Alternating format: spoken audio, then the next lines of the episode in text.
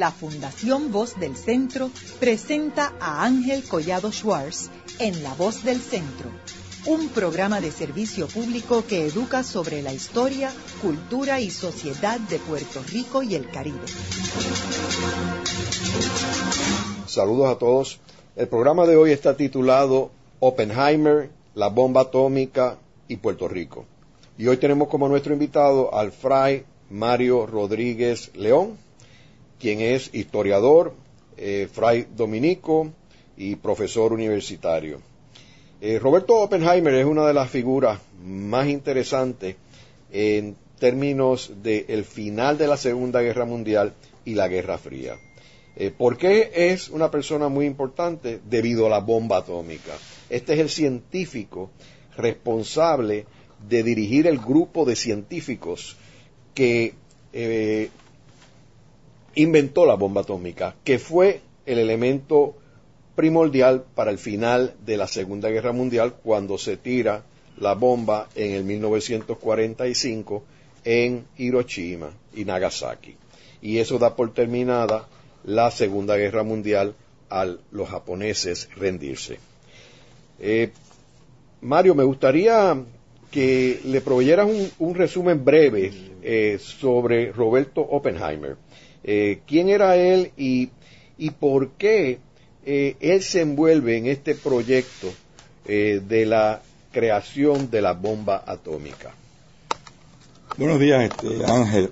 Como bien has dicho, ¿verdad? Esta figura de, de Robert Oppenheimer es sumamente interesante por ser una figura, un científico complejo, una personalidad muy eh, compleja.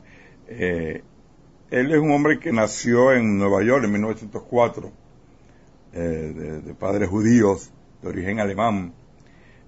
tuvo una gran educación. Desde niño, pues estuvo interesado siempre en la ciencia y sobre todo por influencia de su abuelo, ¿verdad? allá en Alemania, que les había regalado una serie de, de, minerales, siempre se interesó por el tema de, del uranio, ¿no? Que van a ser eh, la, base para la, creación de la bomba atómica. Y eh, eh, Oppenheimer es una figura que se va a destacar como un gran estudioso, un gran científico, estudió en Harvard, estudió en Inglaterra, estudió en Alemania, y Lo interesante es que es una figura que incluso tuvo problemas este de, carácter psicológico. Eh, lo consideraron que tenía hasta problemas mentales en un momento dado. Eh, sin embargo, eh, cuando ocurre el ascenso de Hitler y se cree que los alemanes están elaborando una bomba atómica, eh, los científicos mayormente judíos como Leo Szilard eh, y otros más se preocupan de que se llegue verdaderamente los nazis a controlar eh, la creación de una bomba atómica. Y Leo Szilard, por ejemplo, este húngaro, judío húngaro, es amigo de Albert Einstein y decide visitarlo en Nueva York y le señala que hay que hacer algo para que Estados Unidos pues eh, frene de alguna manera o esté consciente del peligro que representa el que los alemanes puedan eh, eh, lograr este, fabricar una bomba atómica. Ahí es que surge la famosa carta, por el Leo Szilard, el que le dice a Einstein, tú tienes más conocimiento, eres un científico mundialmente conocido, escribe, redacta una carta y se la manda, el 2 de agosto del 39, al presidente Rubén, donde lo que le señala es eso. Mire, los alemanes están en este proceso de investigación, es un peligro el que ellos logren eh, crear la bomba. Estados Unidos tiene de alguna manera como adelantarse, ¿no? Y ahí es que comienza a finales del, ya para el año, eh, a ya para octubre del 39, recuerden también el contexto, ¿verdad? Esto de la carta es el 2 de agosto, eh, Hitler invade a Polonia el primero de septiembre, Stalin también le invade en septiembre, comienza la Segunda Guerra Mundial. Entonces, se hace como urgente la, eh, el peligro, ¿verdad? Que ya se vislumbraba de que los nazis y los nazis que se están apoderando de medio Europa pudieran realmente tener la bomba. Y entonces ahí es que comienza, se aprueba de forma secreta el llamado Proyecto Manhattan, ¿verdad? Porque eran las principales oficinas eran ahí en Columbia y eh, en diferentes centros, pero principalmente esto va a ser un proyecto eh, magno, donde entonces hay el problema que hay que buscar quién va eh, a dirigir este centro, donde eh, van a participar un sinnúmero de científicos mundiales. Por ejemplo, en el proyecto Manhattan participaron 20 premios Nobel. Entonces, escogieron, y entonces había que dividir entre la parte que era la, militar, que va a estar por el general Leslie Groves, eh, dirige la, sección militar, pero hace falta el científico, el químico, el, perdón, el físico que pueda reunirse con todos estos eh, científicos mundiales y dirigir el proyecto Manhattan. Y ahí es que escogen a eh, Robert Oppenheimer por todo, ¿verdad? Su, su experiencia como, como físico. Eh, Mario, antes de seguir con, la cuestión del, proyecto Manhattan, quería, para beneficio de nuestros radioescuchas, eh, mencionarle que el hecho de, que Estados Unidos tomara esta iniciativa de crear eh, la bomba atómica, como mencionó el Fry, fue una cuestión más bien defensiva, porque se estimaba que los nazis estaban generando una bomba atómica, pero más interesante que es que los armamentos de los nazis eran muy superiores al de los occidentales. O sea, por ejemplo, ellos desarrollan estos, estos tanques Panzer que los americanos y los ingleses no lo tenían a ese nivel. Y habían estado desarrollando los cohetes, que, que, es bien interesante porque esos cohetes que los utilizan al final de la guerra, y obviamente no les dio tiempo a usarlo, otro hubiera sido el final de la guerra si los alemanes hubieran utilizado esos cohetes antes, porque esos cohetes permitían que tú bombardearas a Inglaterra desde, desde Europa, desde, eh, desde Alemania. O sea que esto estaba avanzado, esto es el principio de la NASA Después, de hecho, muchos de estos científicos se los lleva a Estados Unidos, como Von Braun se los lleva a Estados Unidos para NASA a, raíz del final de la Segunda Guerra Mundial. Así que no, no era algo que, que era este eh, eh, un poco iluso pensar de que estos tipos tenían la capacidad de hacer esa bomba atómica. Ahora, cuéntanos sobre el proyecto Manhattan. Decías que habían 20 eh, premios Nobel. ¿Y dónde se ubicaron estas personas? Quiero mencionar que este proyecto Manhattan era un proyecto top secret, que de hecho el, el vicepresidente de Estados Unidos, Harry S. Truman, se entera del proyecto a raíz de la muerte ah, de Roosevelt. Antes no lo sabía como eh, No, no, no. Nunca lo supo. Además, fue un proyecto, como tú dices, secreto que, eh, que no me queda muy claro, pero no, no lo aprobó el Congreso, era secreto. De por qué los jalamos, porque la familia precisamente Robert Oppenheimer, su familia tenía una, un rancho allí en Los Álamos, ya él conocía ese lugar donde lo visitaban en el verano, y él es el que escoge ese lugar por considerar que es un lugar apropiado. Eh, ahí participaron más de 130 mil empleados a un costo de 3 mil millones de dólares y mucho más. Y pues, un pueblo, todos estaban vigilados. Eh, Oppenheimer fue tremendamente vigilado, ya veremos por qué, por sus relaciones con eh, el mundo de la izquierda norteamericana. Eh, y la verdad que eh, fue sumamente interesante en un corto tiempo, porque se viene a aprobar en, el, comenzar en el 42 y termina a mediados del 45. y entonces, entre Leslie Grover, que es el general militar, y Oppenheimer, pues curiosamente se dio una buena relación, eran dos personalidades totalmente diferentes, ¿no? Porque eh, Oppenheimer es, el, es, un intelectual, es un físico, y también entró en un montón de conflictos. No era fácil eh, eh, aglutinar, entrar en relaciones con tantos científicos de posiciones distintas. y además hubo, aunque el, el laboratorio, principal es en Los Álamos, en Nuevo México, perdón, pero había otros centros en California, en Chicago, eh, en Nueva York que estaban eh, eh, trabajando toda la cuestión del uranio y el plutonio, ¿no? después sobre el plutonio quiero mencionar también, ay, perdona, ¿verdad? Ay, ¿qué me ha pasado? Mario, eh, hablando de, este proyecto Manhattan y los personajes que estaba dirigiendo eh, Oppenheimer, ¿cómo él pudo bregar con todas estas primadonas? Porque eran primadonas todos, todos, todos se creían lo, la última Coca-Cola en el desierto. ¿Cómo él pudo no se, sí, no se le hizo fácil, como te dije. Lo curioso sí que sí pudo tener buenas relaciones con Grover, a pesar de que el, asunto militar y, ahí... Eh, pero sí él tuvo conflictos y diferencias con varios científicos, como Edward Teller tuvo problemas con él y otros más. Pero él logró, de alguna manera, una mente prodigiosa, este, Oppenheimer.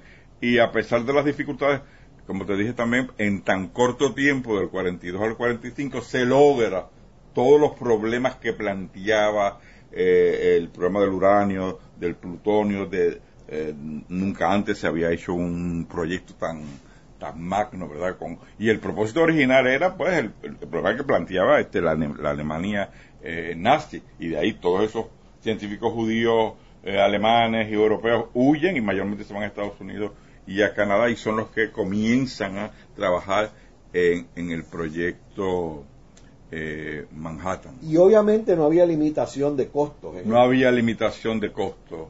Eh, fue una realmente algo y eso pues también creó el problema de lo, del espionaje. A pesar de que era súper secreto sí lograron infiltrarse Klaus Fuchs este, los esposos Rosenberg eh, George Kovar, un montón de científicos lograron infiltrarse en el proyecto Manhattan con todo el secretismo que existía y suministrar información a los soviéticos. Si bien hay que señalar que ya los soviéticos sí también hacía tiempo que estaban trabajando también en su proyecto, se retuvo, aunque ellos lo logran eh, en el 49, pero se, se, retrasó por el problema de la invasión de los nazis en el 45 y el recelo que siempre Stalin tuvo a los científicos soviéticos. Este, ¿Y en qué momento es que Estados Unidos se siente que está listo para poder utilizar la bomba atómica? Bueno, no es hasta el 16 de julio del 45 que se hace la prueba, la de plutonio, que luego es la que se va a tirar en Nagasaki, la segunda, eh, en Trinity, en, Nuevo México, eh, que, es, que es un éxito. Cuando esa prueba se hace, y ya, eh, creo que Truman está en Potsdam, de mediados de julio del 45. Eh, Truman, como tú bien sabes, pues no quería, eh, hay que le informa a Stalin lo de la bomba atómica y Stalin, pues, que sí sabía por sus agentes secretos de lo que se estaba haciendo, pues como que no le hizo mucho caso, ¿no? Pero realmente ahí también planteó otro problema, como si Estados Unidos, Inglaterra y Unión Soviética eran aliados, mantuvieron, no le dijeron nada a Stalin cosa que a Stalin le va a molestar, donde supuestamente eran aliados, a menos estratégicamente, y lo mantuvieron fuera de los proyectos del, eh, del, proyecto Manhattan, que sí estuvo al tanto eh, Churchill, Inglaterra, Canadá, pero Rusia quedó eh, fuera. Eso es otra cosa interesante. Toda la, la, historia del espionaje, eso es otro capítulo para varios, varios programas, ¿no? Ahora, eh, ¿Qué sucede cuando muere Roosevelt? Roosevelt muere el 12 de abril del 45. Y entonces eh, Truman llevaba apenas tres meses como vicepresidente. No conocía nada del proyecto. Eh, y entonces, Rápido le informan y inmediatamente tiene que irse en julio para, para Boston a la reunión ya eh, allá con Stalin y, Clement Attlee. Eso obviamente es después que Hitler se suicida y se rinde a Alemania. Ahora, eh, Mario, ¿y qué sucede en términos de el aspecto moral y ético? Si se debería o no tirar la bomba, porque había un grupo de personas que creían que era la forma fácil y rápida eh, y efectiva de que se rindieran los, japoneses, quienes rehusaban rendirse, aunque tenían ya la guerra perdida. Y había otra gente que decían que eh, la guerra era inminente, que estaba terminando y para qué tú ibas a, tirar esa bomba atómica que podías matar una cantidad de civiles. Quiero mencionar que un grupo de generales como el almirante William D. Leahy, como Eisenhower, que se oponía, Leahy se oponía, a que se tirara la bomba. Eh, es interesante, ese es un tema que a mí siempre me ha interesado, ¿verdad? Porque yo me pregunto, ¿qué necesidad hubo para tamaña atrocidad de lanzar esa bomba sobre Japón? Porque Japón, antes del 6 de agosto de los 45, ya había sido tremendamente bombardeado, que a veces lo olvidamos. Tokio particularmente. Tremendamente bombardeado. Y realmente, eventualmente, Japón se iba a, rendir. Eh, y como te dije, los científicos que trabajaron en el proyecto Manhattan mayormente trabajaron por el peligro que planteaba la Alemania nazi. Luego, como tú bien señalas, que se rinde Alemania en mayo del 45, la cosa cambia. ¿Qué vamos a hacer con esa bomba luego que se logra el éxito de la misma? ¿En qué se va a usar después de haber gastado la millonada que se gastó? ¿En qué se va a utilizar? Y entonces es que viene el problema de eh, la discusión, eso planteó serios problemas entre los militares porque no todos estaban de acuerdo de y dónde se iba a lanzar la bomba. A mí me llama la atención, por ejemplo, Leslie Rose incluso favoreció que se tirara la bomba sobre Kioto, que es la ciudad, sagrada. Yo estuve en Kioto en el 99, una ciudad bellísima. Eh, y eso provocó una gran discusión entre los militares. Eh, el mismo, el mismo Eisenhower, perdón, Oppenheimer sostenía que no había que mantenerlo en secreto, que había que compartirlo con los soviéticos. Eh, eso provocó todo un problema, pero eh, Truman decidió, asesorado por sus eh, militares, entre ellos William Leahy, este, que había que lanzarla sobre Japón.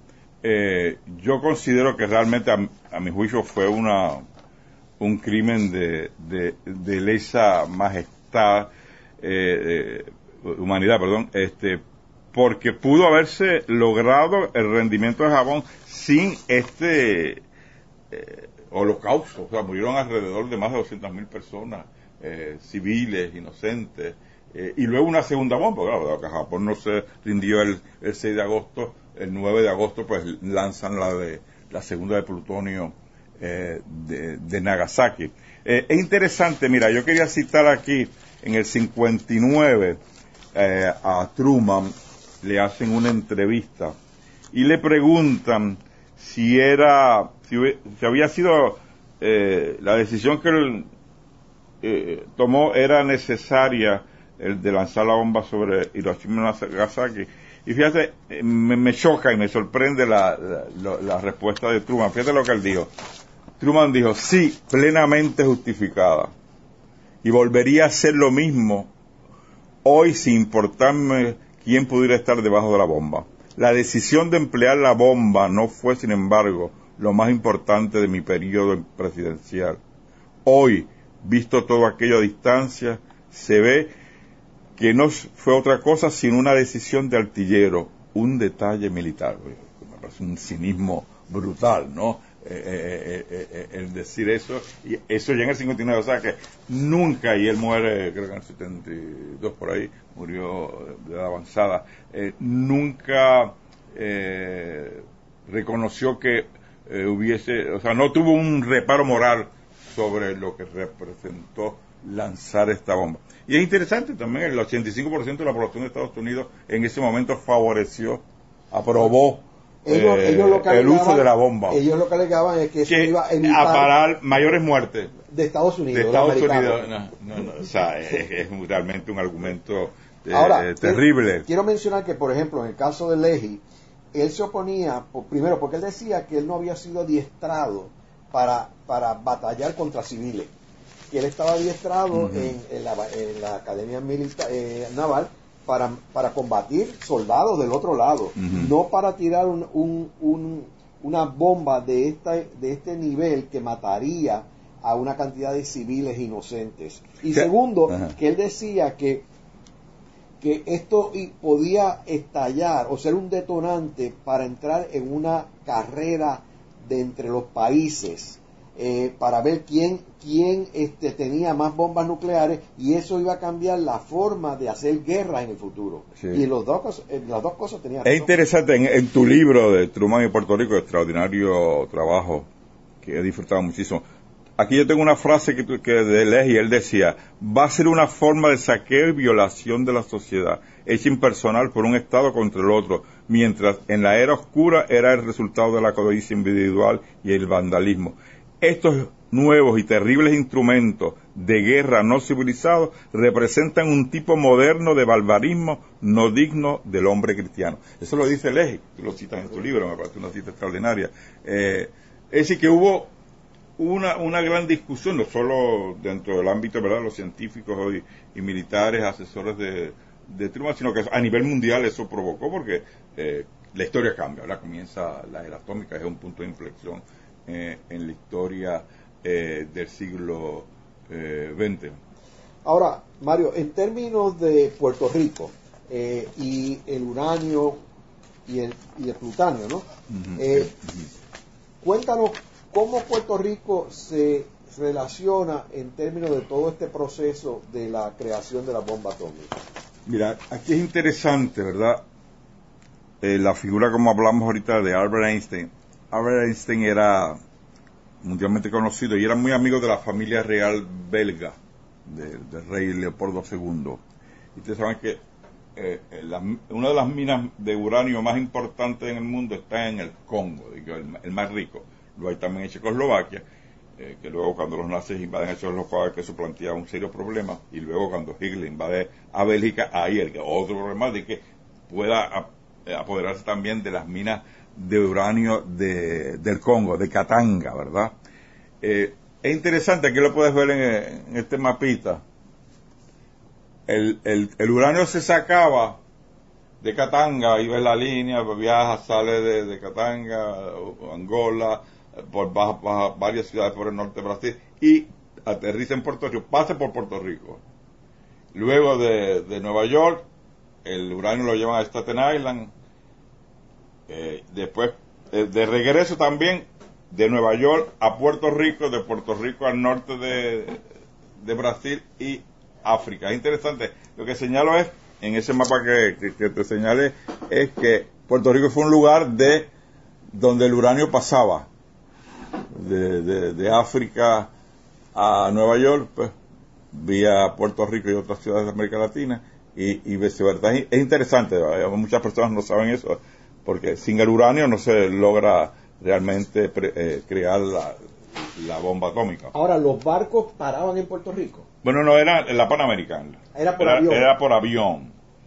Era por avión. Sí, y paraban en Puerto Rico. paraban en Puerto Rico. Con ese cargamento de uranio.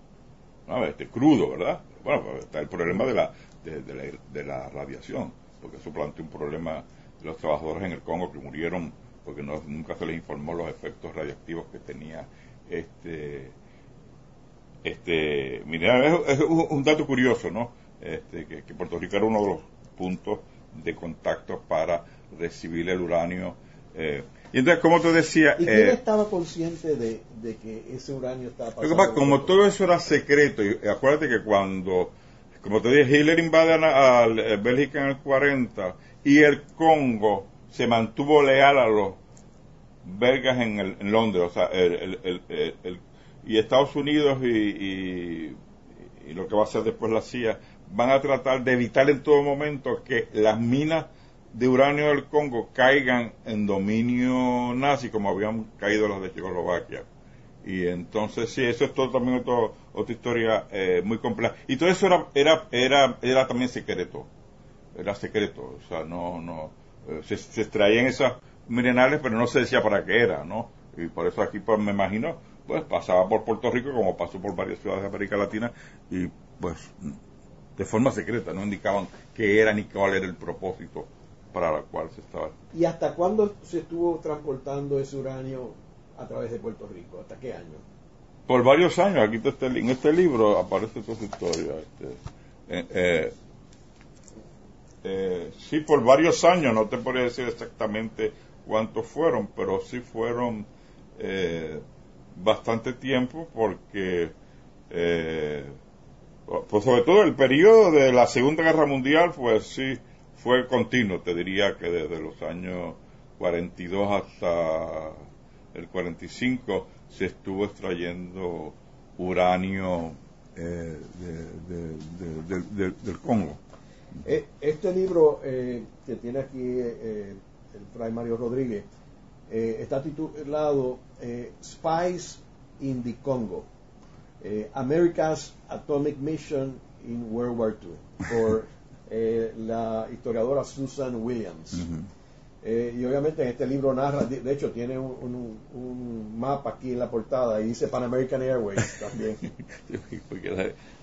Ahora, que es curioso que hayan usado Pan American Airways y no un, avión militar, ¿verdad? Pues sí, no, es curioso, no, tal vez para camuflajear. Es posible. Es posible que fuera eso. Haremos una breve pausa, pero antes los invitamos a adquirir el libro Voces de la Cultura con 25 entrevistas transmitidas en La Voz del Centro.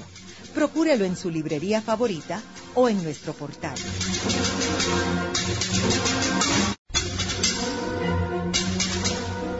Continuamos con la parte final de La Voz del Centro con Ángel Collado Schwartz. Pueden enviarnos sus comentarios a través de nuestro portal www.vozdelcentro.org. Continuamos con el programa de hoy titulado Oppenheimer, la bomba atómica y Puerto Rico. Hoy con nuestro invitado, el fray Mario Rodríguez León, el fray dominico, historiador, profesor universitario. En el segmento anterior estuvimos hablando sobre la figura de eh, Robert Oppenheimer, que fue el padre de la bomba atómica. Y cómo es que surge la creación de la bomba atómica como una gestión eh, defensiva eh, contra lo que se estimaba estaban realizando los alemanes eh, nazis en la creación de una bomba atómica para utilizarla en la Segunda Guerra Mundial. Y como una medida defensiva, Estados Unidos atrae un grupo de científicos judíos eh, a Estados Unidos para crear este proyecto súper secreto conocido como el Proyecto Manhattan. Hablamos que la bomba se tiró en agosto del 1900, 6 de agosto, de 1945 y que tuvo un efecto devastador eh, luego de que se tirara la segunda a los tres días en Nagasaki, eh, Japón se rindió, eh, pero murieron cerca de un cuarto de millón de civiles. Eh, y, la, verdad que, fue una, un holocausto, un, crimen, para la humanidad.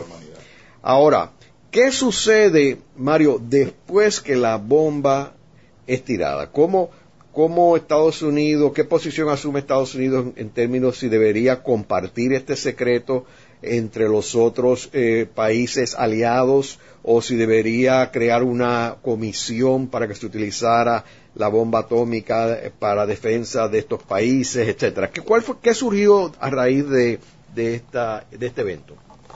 Como tú bien has señalado, después que se lanza la bomba el 6 de agosto Hiroshima y Nagasaki, este, planteó pues eh, una serie de problemas, ¿verdad?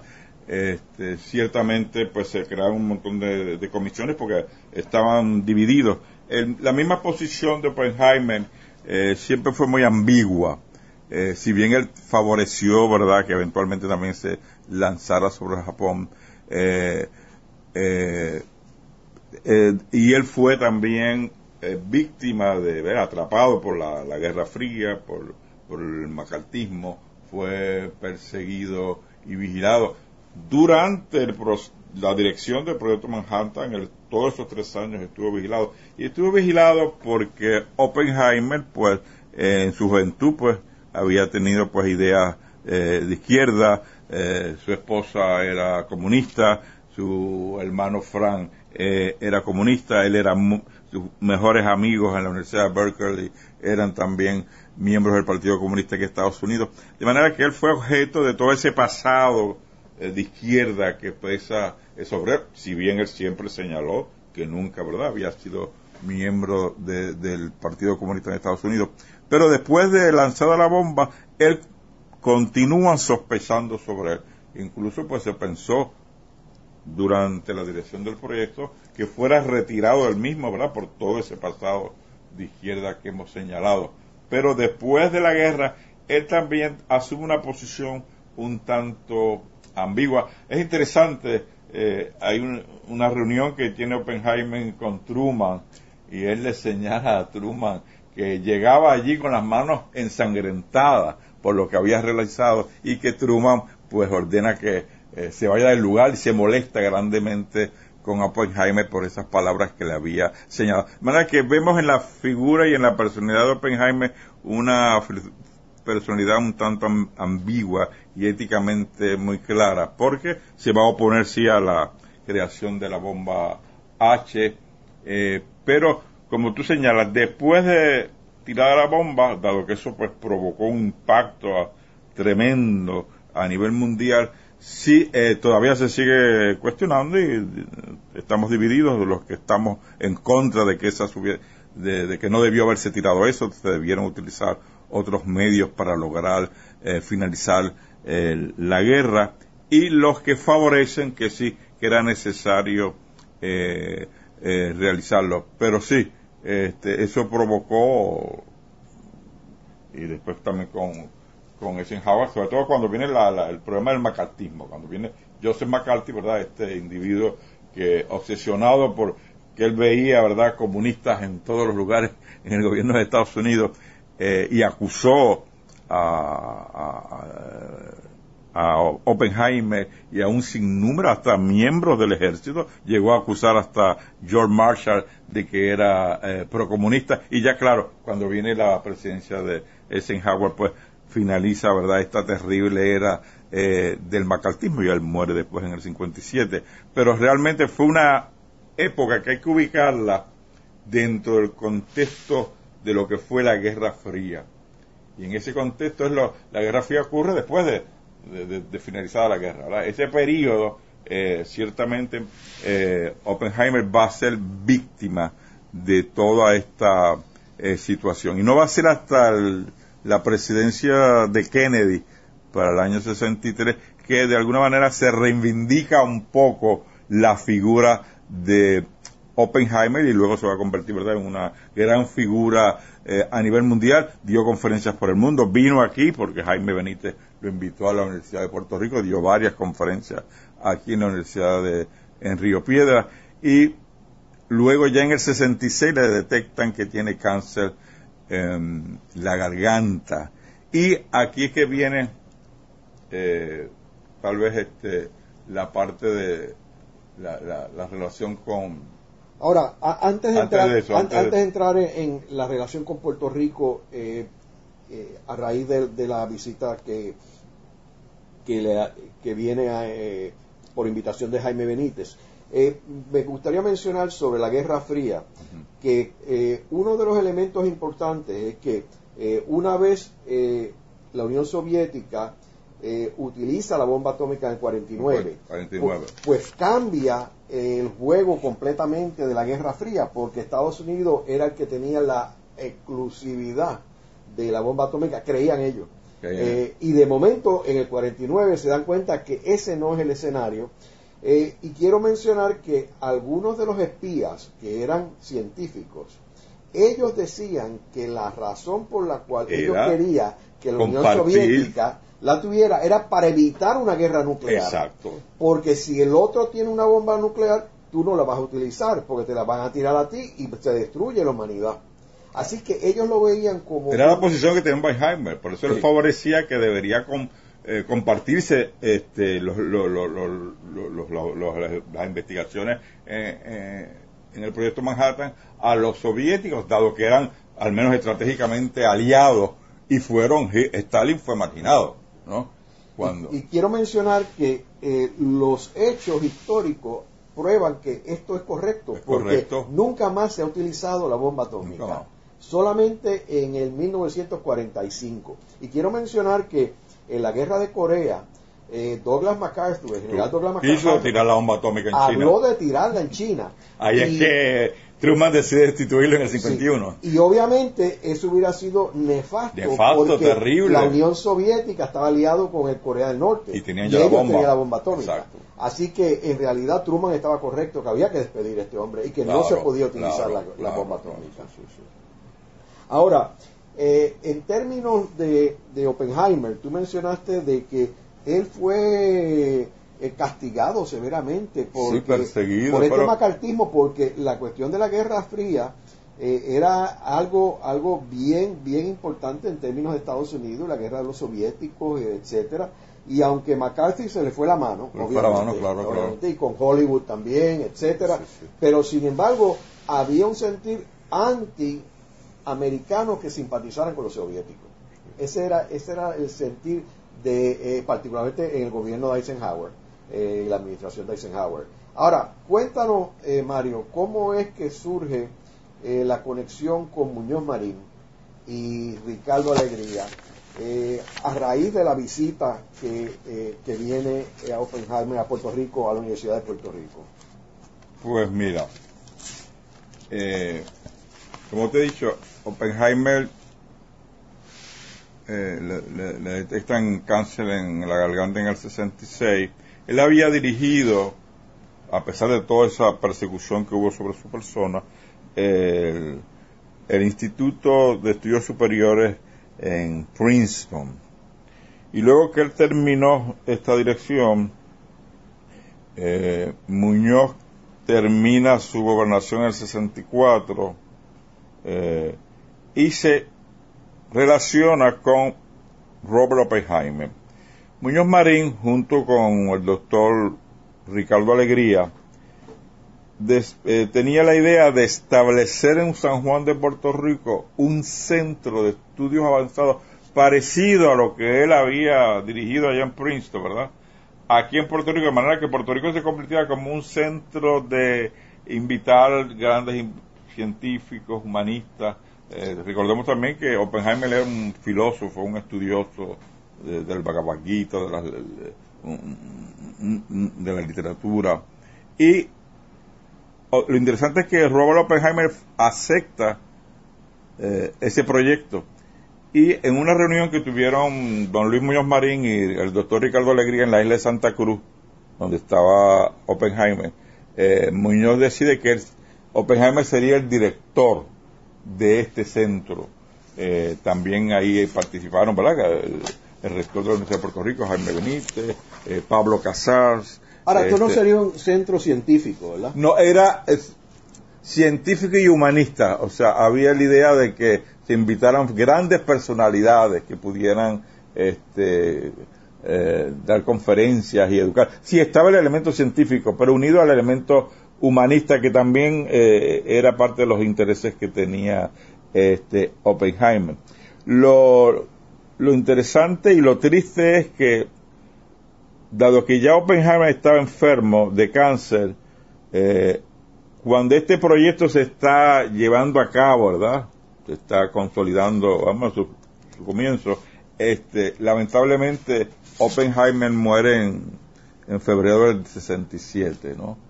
Manera que muere y ese proyecto de lograr que se estableciera este centro en San Juan no se hizo bajo el liderato de, de Oppenheimer como quería Muñoz Marín.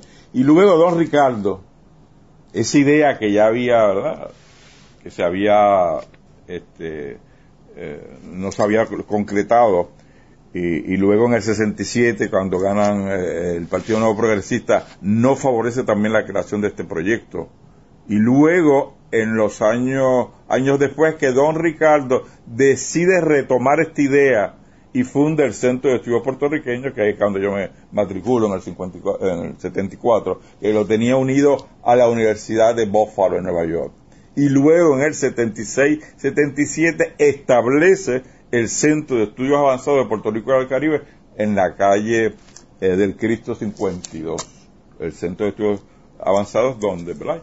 Me gradué y mantengo una gran relación con dicho centro, centro que lamentablemente se va a eliminar de ese lugar porque la arquidiócesis va a vender todo ese eh, esas propiedades, así que espero que el centro eh, se mantenga, ¿verdad? Porque es una institución sumamente importante. Pero lo que mucha gente desconoce es que el origen, en ese origen, ¿verdad? La semilla de ese centro está la figura, ¿verdad? Polémica e interesante de Robert eh, Oppenheimer, ¿verdad? Cuyas cenizas se encuentran en la isla ahí de Santa Cruz, donde está enterrado.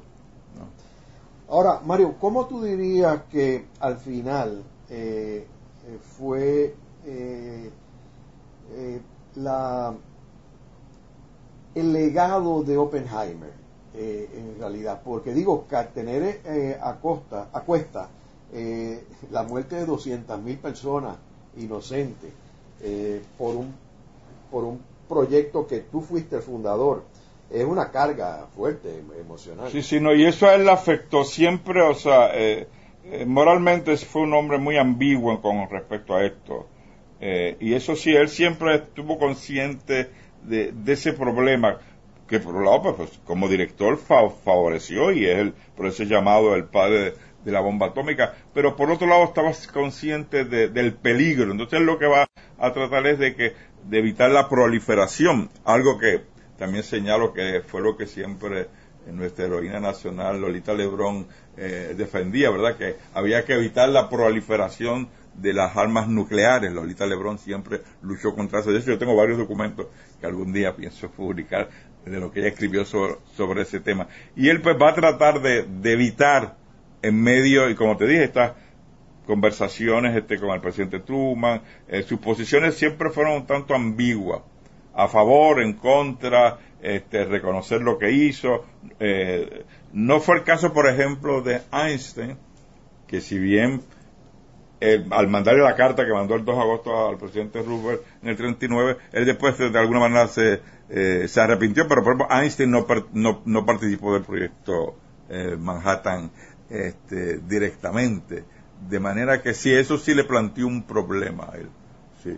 Y tal vez el, tal vez el aceptar, y yo creo que hubiese sido un, eh, sumamente importante si no muere tan temprano en el 67, que hubiese dirigido ese centro y aquí se hubiese creado, ¿verdad?, eh, un centro a nivel internacional donde eh, se, tratara de evitar que no ocurriera de nuevo la creación de una bomba, porque tú sabes que después viene la bomba atómica, los, los soviéticos también siguen elaborando bombas terribles, también hay que señalar cuando Kulchatov, el, padre de la bomba atómica soviética, eh, logra la bomba en el 49 en, en Kazajistán, aquello fue terrible ecológicamente, el daño ecológico que hubo en Kazajistán fue terrible, la cantidad de gente que murió fue terrible, que también hay que señalar lo, lo, terrible que es que si, como en efecto se han hecho una cantidad de pruebas en el Pacífico, el daño ecológico, el, todavía en Japón, pues todavía hay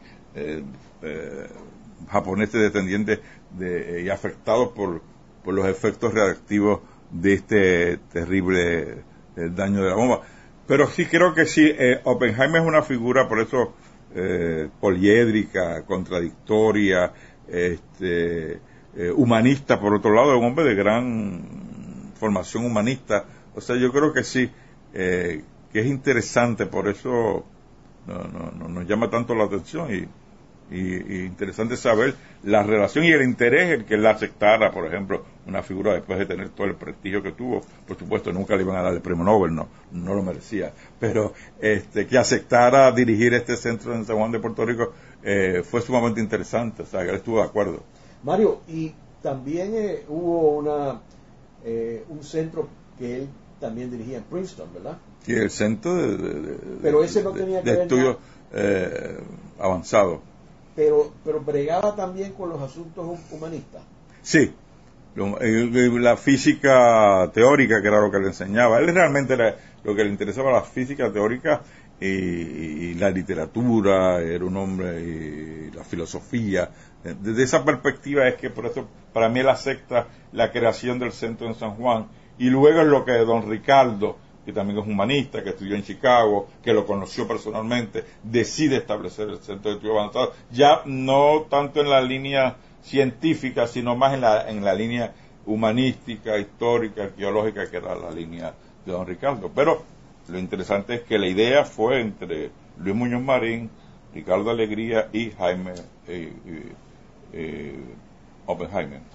A mí me parece curioso también eh, que hasta hace apenas unos años se estaban haciendo pruebas nucleares en el Pacífico por parte de los Estados Unidos eh, y de Francia. Y de Francia. Y de Francia. O sea que tenemos que ver que esto, eh, hablamos hace un momento de que la Unión Soviética logró eh, conseguir y poder desarrollar una bomba atómica, pero lo mismo sucedió con Gran Bretaña, Francia, en la misma China que eventualmente En el 64 tiene la bomba atómica. Y entonces esto todavía hay sitios como por ejemplo se estima que Israel, Israel tiene, la, capacidad de bomba atómica, eh, Pakistán, India, son tantos países que y, vemos ahora mismo eh, la controversia que hay con Irán de si puede o no puede eh, realizar este eh, o, hacer pruebas con una bomba atómica. También vemos tan reciente como en la guerra de Irak que se hablaba que Irak tenía elementos nucleares, lo cual resultó que fue falso. Que era falso, claro. así que este tema de las bombas nucleares es algo que vivimos en la actualidad que aunque no existe la Guerra Fría y no existe la Unión Soviética como la conocíamos, pero hay otros elementos y otros No, y también, ejemplo, todos los problemas que ocurrieron en Chernobyl, en Japón, todos estos grandes centros atómicos que por un lado, pues mayormente pues trabajan para la energía, para otros, que también era lo que Oppenheimer señalaba, que en vez de utilizar la, eh, el poder del átomo eh, para cuestiones destructivos de guerra, utilizar eso pues para bienes positivos de la humanidad, para la electricidad, para la ciencia, para la, medicina. ¿no? Por esa línea también al final se va a dirigir Oppenheimer y creo que eso era lo que tal vez pensaba hacer aquí en el Centro de Estudios Avanzados en San Juan. Mario, y en términos de el, el, instituto o el, o el operativo que se hizo eh, nuclear en Rincón, Puerto Rico. Bonus, sí, llamado bonus. Eh, ¿Tienes alguna información sobre ese evento? Bueno, lo que tengo es que, bueno, ese, esto se fundó en Rincón en el 60 eh, y se terminó en el, en el 70, duró este 10 años. y creo que una de las razones era para supuestamente suministrar energía a la base Raymond Aguadilla. Eh, pero ese proyecto que no se ha estudiado mucho, este, no duró mucho tiempo, como te digo, terminó en el 70. Eh, desconozco la relación, es posible que también de alguna manera Oppenheimer pudiera eh, haber tenido alguna relación, no lo sé, hay que estudiarlo, con la, la instalación de este centro este, nuclear en, en Rincón, este, porque tú también se mantuvo también un poco secreto. Todavía es interesante cuando se cierra este centro atómico en Rincón, bonus, llamado bonus, este, los efectos reactivos están allí, sellados bajo cemento, o sea, todavía eso eh, plantea un problema, lo cual es un tema que nunca, eh, nunca se habla, pero eh, planteaba problemas serios el, el tener esta esta, este reactor nuclear allí en, en Rincón, ¿no? En unos documentos que, que, yo me encontré en la biblioteca de Eisenhower, eh, se menciona de visitas de militares eh, de Estados Unidos a ese centro, pero no hay, no hay mucha información eh, porque por lo que yo pude ver no era, no era algo prioritario para los Estados Unidos y no era un centro importante. de era un, se llamaba reactor de sobrecalentamiento nuclear en evolución, bajo las siglas BONUS, del 60 al 70, ¿verdad?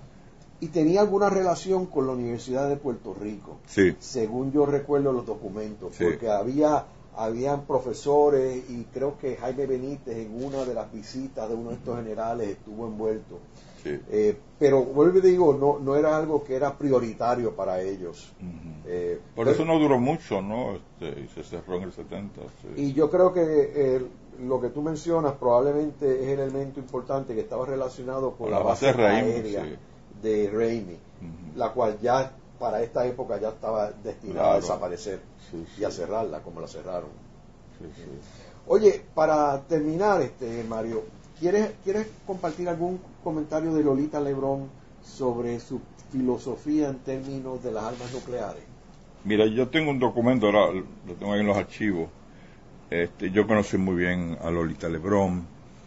Este, ella siempre estuvo esa preocupación, porque como ella está presa, eh, durante estos años en que se están haciendo estas detonaciones, tanto las de Estados Unidos y todo el proyecto Manhattan y las de Francia y otros países, eh, ella está al tanto y va a escribir una serie de trabajos, de escritos, en contra de la proliferación de las armas nucleares. Ella siempre me señalaba que eso era una, eh, un grave peligro, una gran preocupación, claro.